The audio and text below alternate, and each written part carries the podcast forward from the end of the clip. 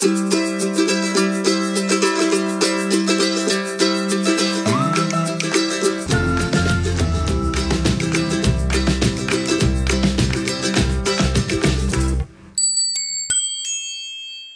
zur Folge 2 vom Ratentscheid Podcast. Heute frage ich David, wie so ein Bürgerbegehren funktioniert und warum man eigentlich sowas machen sollte. Wer nicht weiß, wer David ist und warum ich überhaupt mit dem hier rede, der möge bitte mal Folge 1 nachhören. Da teilt uns David so ein bisschen mit, wer er so ist. Feedback zur letzten Folge haben wir auch ein bisschen bekommen. Ich hoffe, ihr hört es. Wir haben an der Audioqualität gearbeitet. Die erste Folge war auch generell der erste Podcast, den ich hier aufgenommen habe. Ähm, da nochmal vielen Dank an das Sendegate, die Community. Links dazu gibt es auch in den Show Notes. Was wir auch vergessen haben zu erwähnen oder ich auch vergessen habe zu erwähnen, dass wir wöchentlich erscheinen und der Plan ist, immer Donnerstag auf Freitagnacht zu veröffentlichen. Sollte das mal nicht funktionieren, seht es uns bitte nach. Wir sind auch nur blutige Anfänger. Ansonsten steigen wir jetzt direkt ins Thema ein. Was ist ein Bürgerbegehren und wie funktioniert das? Hallo David. Hallo Ingo. Schön, dass du wieder mit dabei bist. Ähm, du bist ja auch die Kompetenz im Thema Bürgerbegehren, also der Einzige, der sich da von allen wahrscheinlich auch so richtig tief reingefuchst hat. Erklär uns das doch mal, was genau ist ein Ratentscheid bzw. ein Bürgerbegehren? Ja, normalerweise ist es so, dass eine Stadt von einer Stadtregierung, dem Magistrat eben so verwaltet wird und die Aufträge erhält er von der Stadtverordnetenversammlung in Hessen. Das ist die parlamentarische Vertretung. Wir kennen das, wir wählen da unsere Parteien rein, die Grünen, die SPD, die CDU, in Darmstadt UFBASSE, FDP, alle möglichen eben. Und der normale Weg, sage ich mal, ist, das Parlament denkt sich was aus und trägt dann quasi den Magistrat auf. Gleichzeitig können die Bürger aber auch von ihrem demokratischen Recht Gebrauch machen, selber was auf den Weg zu bringen. Also sozusagen die Stadtverordnetenversammlung ein Stück weit zu umgehen und dann über einen sogenannten wichtigen Punkt ein Bürgerbegehren durchzuführen. Die Rechtsquelle, um es jetzt mal ganz formal zu machen, ist die Hessische Gemeindeordnung 8b, der Paragraph.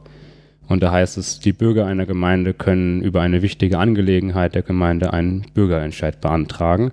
Und dieser Antrag heißt dann Bürgerbegehren. Seit wann gibt es das denn überhaupt? Ich glaube, das gibt schon eine ganze Weile. Also wenn ich jetzt gerade mal schnell so die Website google, in der aktuellen Fassung ist es von äh, 2005.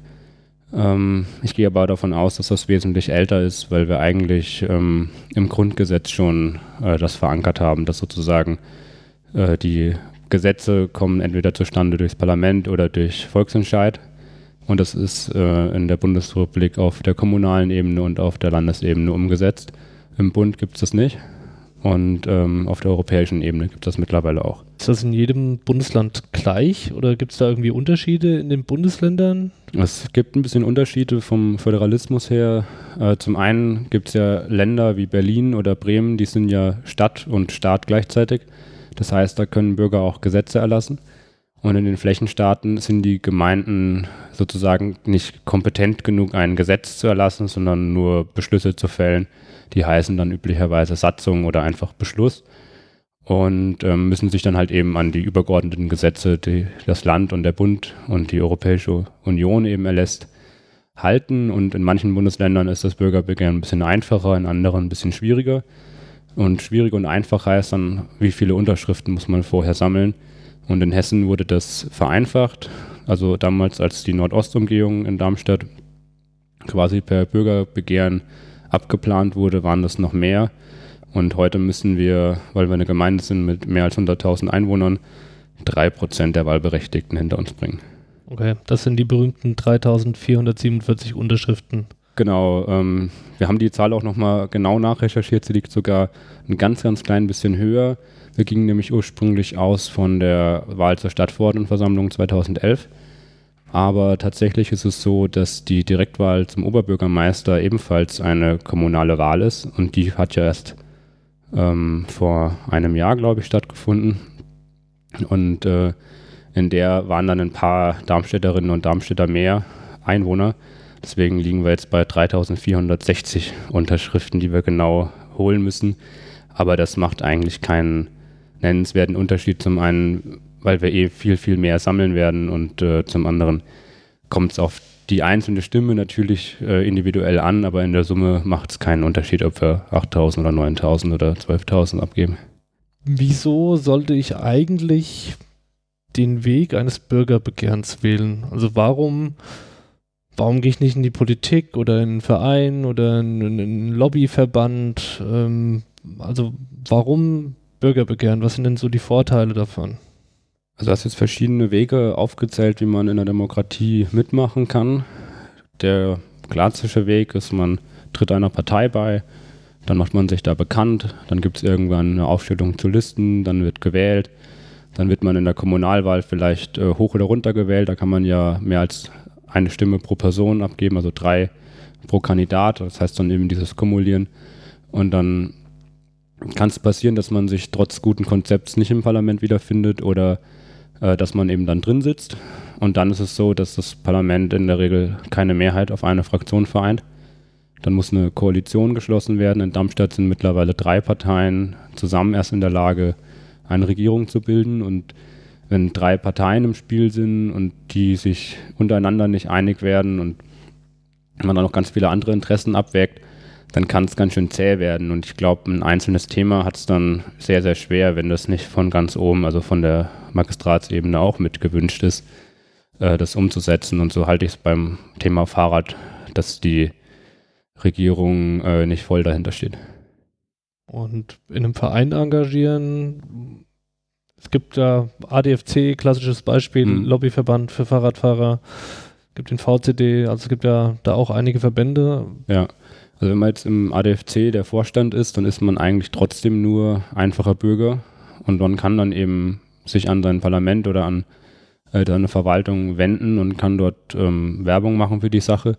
Aber einen richtigen Durchgriff hat man nicht. Also zum einen kann entweder die Stadtverordnetenversammlung komplett eigenständig äh, zu Beschlüssen kommen und die Verwaltung ist eben auch auf das angewiesen, was ihnen ihr Verwaltungschef, also der Oberbürgermeister, sagt oder nicht sagt. Und das heißt, ähm, man kann zwar versuchen, mit einem besseren Argument zu überzeugen, aber leider ist es so, dass in der Politik nicht nur das bessere Argument zählt, sondern auch, werde ich wiedergewählt oder was verspreche ich mir davon. Denn man hat ja häufig das Gefühl, dass so einzelne Gruppen gegeneinander austariert werden und äh, man irgendwie nur versucht, es jedem so ein bisschen recht zu machen. Und dann kommen eigentlich häufig Kompromisse raus. Kompromisse sind schon irgendwie was Gutes, aber wenn es zum Beispiel um Kompromisse bei der Verkehrssicherheit geht, finde ich es was Schlechtes. Wenn man sich eben nicht sagt, wir äh, planen so, dass es wirklich erstmal sicher wird und dann kümmern wir uns darum, ob vielleicht der Verkehr besonders flüssig ist. Und in Darmstadt ist es, glaube ich, häufig ein bisschen andersrum. Dann freut man sich, wenn man viele Autos durch eine Kreuzung bringt pro Minute. Also sagt dann irgendwie Leistungsfähigkeit. Aber ob dann Fußgänger oder Radfahrer ewig warten müssen, das ist dann denen auch vollkommen egal, die das planen. Mhm. So, jetzt habe ich mich dazu entschlossen, nicht in die Politik zu gehen, nicht in den Verein zu gehen, keinen Lobbyverband zu gründen. Welche Inhalte kommen denn also in so ein Bürgerbegehren? Was kann ich denn mit einem Bürgerbegehren erreichen? Es gibt ja irgendwie eins dafür und eins dagegen. Mhm. Also zunächst ist es so, man kann als äh, Bürgerentscheid was initiieren oder man kann als Bürgerentscheid versuchen, was zu verhindern. Fangen wir mit dem Verhindern an. Das läuft so, die Stadtverordnetenversammlung beschließt etwas und dann ist die Bevölkerung der Auffassung, dass das überhaupt nicht ihrer Meinung entspricht und dann kann sie quasi Unterschriften sammeln, um den Beschluss wieder aufheben zu können. Das ist damals bei der Nordostumgehung passiert. Da hat man quasi einen Bebauungsplan aufgestellt und äh, Bebauungspläne sind so der grobe Rahmen, was in einem Areal gemacht werden kann und ähm, was man dort bauen darf, was man nicht bauen darf. Und dann hat man eben äh, versucht, diesen Bebauungsplan wieder aufzuheben und dann wäre quasi eine detailliertere Planung, wie genau eine Straße dort verläuft, dann nicht mehr möglich gewesen. Und so ist es im Ergebnis auch passiert. Also der, dieser Bürgerentscheid zur UNO lief so ab, dass die Unterschriften gesammelt wurden, eingereicht waren, war alles in Ordnung. Dann kam es zur Wahl und die war zusammen mit der Wahl zum Europäischen Parlament. Und dann muss man bei der Wahl zum einen die Mehrheit der abgegebenen Stimmen erreichen, das ist irgendwie logisch. Und man muss aber auch eine gewisse Prozentzahl der Wahlberechtigten quasi äh, repräsentieren in dem Fall. Und da hat der ONO so ungefähr 200 Stimmen gefehlt.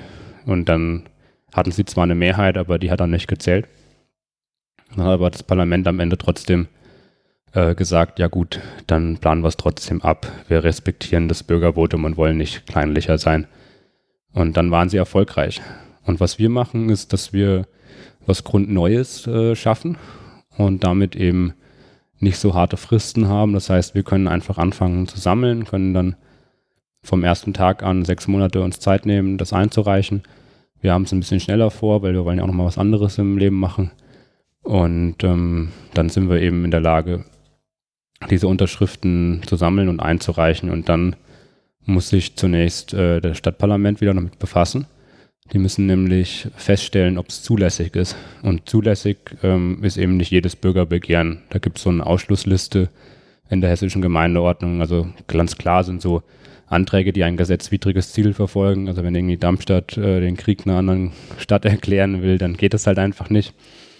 Genauso ähm, gibt es Aufgaben wie die innere Organisation der Gemeindeverwaltung. Also wie viele Stellen gibt es im Bauamt, wie viele gibt es in den Kitas, wie viele gibt es hier und dort. Das sind eben innere Organisationsangelegenheiten und äh, das kann eben ein Bürgerentscheid nicht machen. Er kann auch nicht die Haushaltssatzung, also den gesamten Haushalt der Stadt irgendwie beschließen. Das ist auch so das ureigene Recht, das Budgetrecht des Parlaments, das wird nicht angetastet.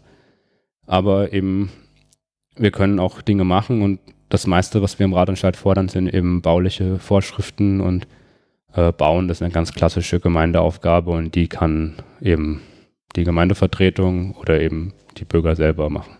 Das hast du ja schon gesagt, so einige Sachen, darüber darf es keinen Bürgerentscheid geben oder dann wäre es unzulässig. Ähm, wie ist das denn beim Ratentscheid gelaufen? Also zum einen, wie habt ihr, seid ihr überhaupt auf diese Ziele gekommen, die es jetzt letzten Endes geworden sind? Und dann würde mich weiterhin interessieren, seid ihr euch auch sicher, dass da alle zulässig sind? Also wir haben uns erstmal überlegt, was wollen wir eigentlich erreichen und wir sind dann einfach vom jüngsten und vom ältesten Menschen ausgegangen, der diese Radwege später nutzen soll. Also Kinder, die ab acht Jahre, die dürfen ja dann Radwege benutzen, ab zehn müssen sie es dann auch. Und dann haben wir einfach mal 100 Jahre draufgeschlagen als eine sportliche Lebenserwartung. Und äh, dass auch jemand, der 108 Jahre alt ist, soll diese Radwege noch nutzen können. Und dann sind wir eben rangegangen und haben die einzelnen Ziele aufgestellt, äh, die immer diese, diese Vorstellung haben, was heißt es für die Jüngsten, was heißt es für die Ältesten, denn wenn der Radweg für die beiden Gruppen funktioniert, dann klappt es auch für die Gruppen zwischendrin.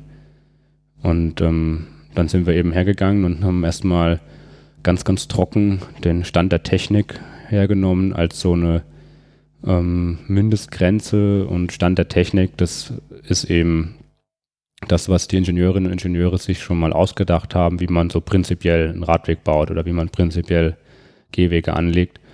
Und da gibt es vor allem Mindestbreiten und die sind in Darmstadt an vielen Stellen als Regelbreite gedacht. Also Mindestbreite heißt, ein Radweg darf nie schmaler als 1,50 Meter gebaut werden. Und ähm, in Darmstadt wird der aber einfach prinzipiell 1,50 Meter breit gebaut, aber da kann halt dann keiner überholen oder man kann nicht ein kleines Kind und einen Erwachsenen nebeneinander herfahren lassen, um eben eine begleitende Situation herzustellen. Da muss man immer irgendwie hintereinander fahren. Dann kann man aber nicht gut kommunizieren und dann ist es eben sozial ausschließend. Und ähm, diese Mindestbreiten haben wir eben ein Stück weit hochgesetzt und wir haben auch gesagt, dass die Sicherheitstrennstreifen, das sind immer die Abstände, die zum Beispiel zwischen einem Radweg und parkenden Autos sind, dass die auch eingehalten werden. Denn parkende Autos haben halt Türen und wenn man die öffnet, dann kann man dort quasi verunfallen und äh, sich schwer verletzen oder besser gesagt schwer verletzt werden. Und dann ähm, geht man eigentlich ein Risiko ein, dass die Ingenieure eigentlich wissen, dass man das nicht eingehen braucht. Und wir vermuten halt, dass derzeit in Darmstadt die Politik eben sagt, mh, hm, bevor wir in Flächen vom Autoverkehr, dem Radverkehr geben, dann machen wir es lieber irgendwie durchgewurstelt. Äh, kann zwar illegal sein, aber naja, solange keiner klagt und niemand äh, ernsthaft zu Schaden kommt, dann lassen wir es mal drauf ankommen. Also das ist meine Interpretation der Sache, die ich eben aus den Jahren, in denen ich viele Briefe und E-Mails an die Stadt geschrieben habe, so ein bisschen gewonnen habe, dass die interessiert es nicht so sehr. Und diese Ziele, die du jetzt gerade gesagt hast, ähm, die gehen aber durch. Also du hattest mir mal im Gespräch erzählt, ihr habt die anwaltlich prüfen lassen. Ja. Warum? Wir haben einfach beobachtet, dass es Bürgerbegehren gibt, die an Formalia scheitern. Also in Funkstadt wurde letztes Jahr versucht, ein Hai-Aquarium zu verhindern. Und ähm, da hat man dann einen kleinen Punkt vergessen, nämlich die Kostenschätzung. Also man hätte reinschreiben müssen, weil wir denen, was kostet es wohl, dieses Aquarium nicht zu bauen. Und dann haben die dort gedacht, naja, das nicht zu bauen kostet halt nichts.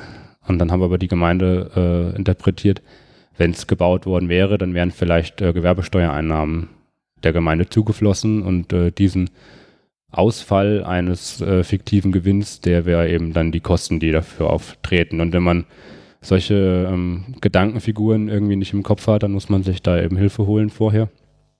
Denn wir wollen auf keinen Fall riskieren, dass wir am Ende an einer Kleinigkeit scheitern, die wir ähm, hätten vorher ausräumen können. Also haben wir einen Anwalt beauftragt, ähm, sowohl die Ziele als auch unsere Unterschriftenliste dann selbst zu prüfen, dass da an keiner Stelle irgendwas drin ist, was nicht drin sein darf und auch alles drin ist, was drin sein muss. Zum Beispiel ist vorgeschrieben, dass die äh, Unterschrift auch ein Datumsfeld nebendran hat, dass man sagt, man weiß man dadurch, wann wurde unterschrieben und das sind so Kleinigkeiten, wenn man seinen ersten Bürgerentscheid macht, dann könnte man das vergessen.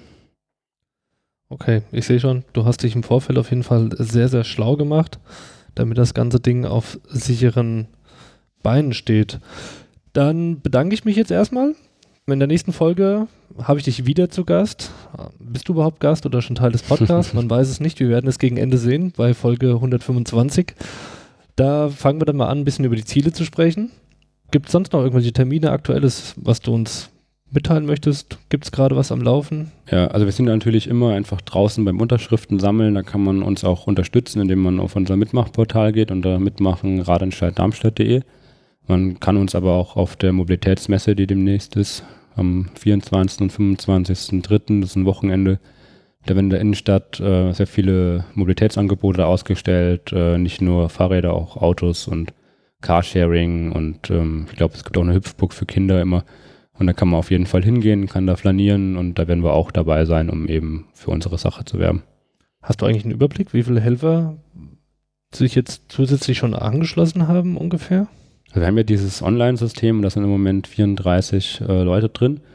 Aber ich kriege ja auch einfach, wenn ich meinen Briefkasten aufmache, regelmäßig äh, Sachen eingeworfen und da sind auch regelmäßig die gleichen Absender drauf, die noch nicht im System sind. Also es sind auch noch mehr, die ähm, einfach wild und frei sammeln und uns das zukommen lassen und sich da gar nicht äh, groß outen wollen. Das finde ich auch total gut. Das finde ich auch total gut. Und dann sage ich danke David, danke an die Helfer da draußen. Macht weiter mit, unterschreibt helft uns, geht zu den Sammelstellen, holt euch Listen und wir nehmen Mittwochabend auf. Morgen soll es veröffentlicht werden. Wir sind jetzt gleich fertig und um 19 Uhr treffen wir uns wieder im Schlosskeller in Darmstadt. Wer Lust hat, kommt vorbei. Wir sitzen, wir haben einen extra Tisch und trinken alle zusammen ein kühles Bier und quatschen über Radverkehr. Vielen Dank, David. Ich freue mich. Tschüss. Ciao.